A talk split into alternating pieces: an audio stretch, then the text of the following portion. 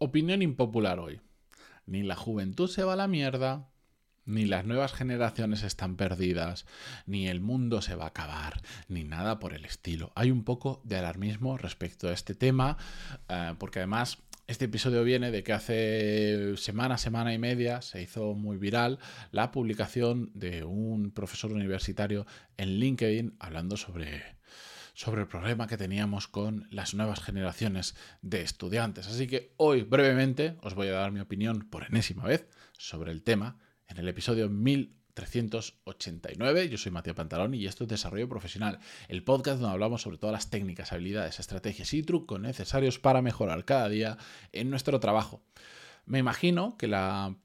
aquellos que bichéis un poco LinkedIn más o menos a diario, me la juego a que os habéis cruzado con esta publicación porque se hizo súper viral. Eh, es una persona que cuando publica, pues yo creo que he visto otras publicaciones pues con el alcance normal de cualquiera de nosotros, pero bueno, eh, dio con una temática que genera mucha polémica, que llama mucho la atención y además lo que escribió esta persona es que está muy bien escrito, es que lo lees y dices, se nota que se ha tomado su tiempo y que esta persona sabe escribir muy bien. Ahora, no en todo, en algunas cosas sí, no en todo, yo creo que tuviera razón, o por lo menos creo que no ha sido la forma más adecuada de expresar. Como siempre, no sé si es intencionado o no. ¿Por qué? Porque hablar de este tipo de cosas llaman muchísimo la atención, incluso aunque no sean del todo ciertas. Básicamente, como resumen, em, en la primera parte del post carga contra la juventud y en la segunda mm, dice, venga, mm, todo eso que he dicho está muy bien, pero ¿por qué no nos centramos en mejorar el sistema para evitar todo lo que está pasando? Y de hecho esa segunda parte a mí me gustó muchísimo y creo que da sugerencias sobre cómo cómo mejorar los sistemas formativos, educativos y consejos casi que, que, yo hasta como padre voy a coger y para dentro de unos años cuando me toque esa etapa intentar aplicar, que me parece muy bien. Pero la primera parte del post me parece un auténtico desastre, un auténtico desastre, pero a la vez es lo que ha dado la viralidad y la repercusión. Básicamente viene a hablar de algo que yo ya he hablado unas cuantas veces en el podcast y si lo habéis escuchado ya podéis pasar al siguiente episodio, no pasa absolutamente nada. Es conversación de cuñado, de barra de bar, lo de decir que la juventud, las nuevas generaciones están perdidas, que son unos vagos, que no saben hacer nada, que, que mm, no quieren estudiar, que no tienen interés por absolutamente nada, que lo único que están pensando es dónde irse al siguiente viaje y quieren vivir de papá y de mamá toda su vida y todas esas cosas. Lo siento.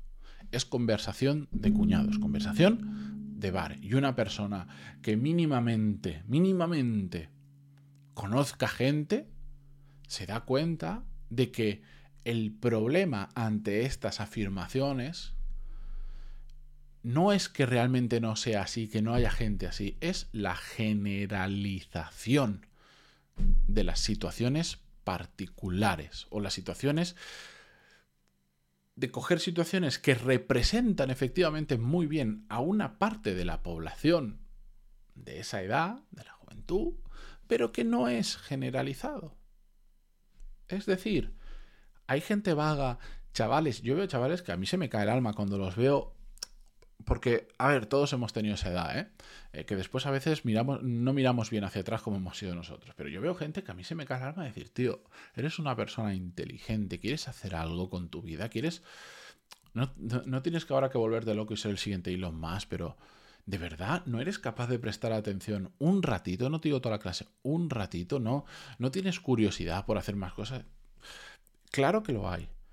Pero yo también conozco mucha gente que el, título que, va dedicado, o sea, que el título de este episodio, que es los que te van a adelantar por la derecha, te saludan, representa a esas personas. Conozco gente, me da igual, de 15, de 20, de 22, de 18 años, gente brillante, gente que la ves y dices, ostras, ostras, estos tíos nos van a adelantar por la derecha como no espabilemos. ¿Por qué? Porque es gente que ya se ve que van a ser, yo no sé si buenos, muy buenos o extraordinarios.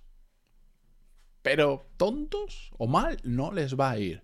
Y se ve, y se ve porque es gente que está haciendo con esa edad cosas que ni nosotros estábamos haciendo probablemente con esa edad. Lo que pasa es que tenemos una mala mirada hacia el pasado, una, mala, una, una mirada al pasado muy optimista. Y ahora decimos, no, es que solo están pensando en salir de fiesta. Os voy a contar un secreto. Yo también, yo también lo pensaba. Yo también me he ido a clases en la universidad de empalmada, de salir de fiesta y directamente, sin ni siquiera pasar por clase, por casa, he ido a clase. Muchas veces probablemente en condiciones que no eran las más adecuadas. No nos vamos a engañar. No, no, yo no os voy a contar solo cuando con, no sé, 22 años me presenté a un concurso de arquitectura de estudiantes y lo gané, me presenté a otro y lo gané y en otro quedé tercero, porque entonces y que si me saqué la carrera en seis años porque quise, porque me la podría haber sacado en cinco.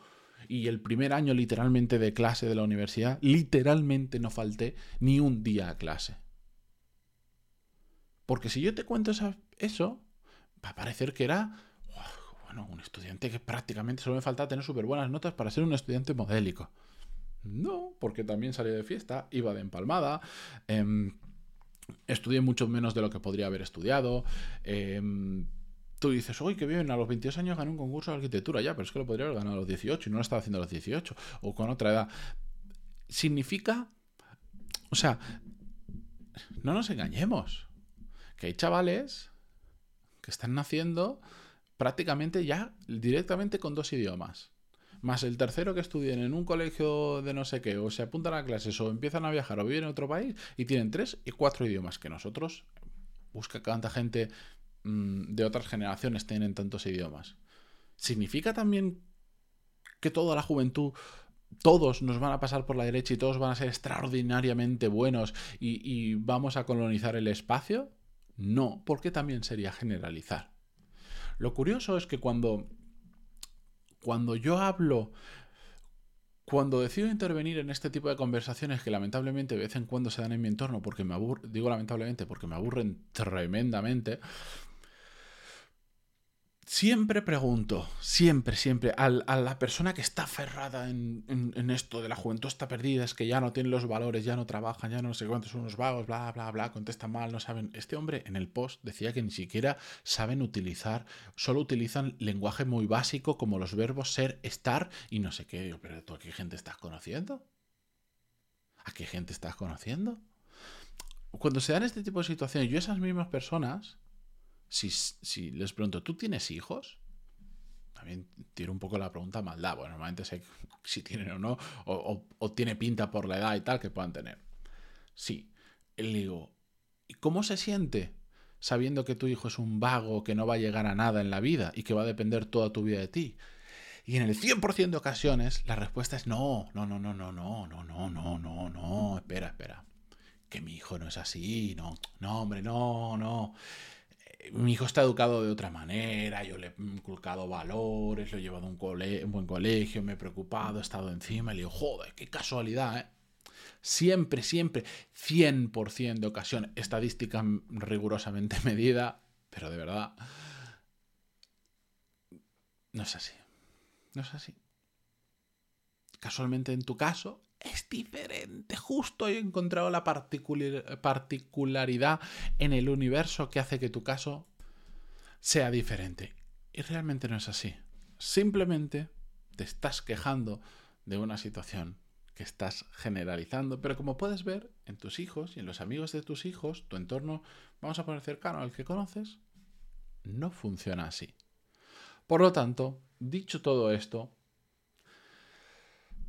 no os preocupéis, porque esto no voy a tirar la carta de, Aristóteles o de Séneca, ya no me acuerdo, siempre, siempre pongo el ejemplo, eh, porque ya está muy manido, ya lo he explicado muchas veces.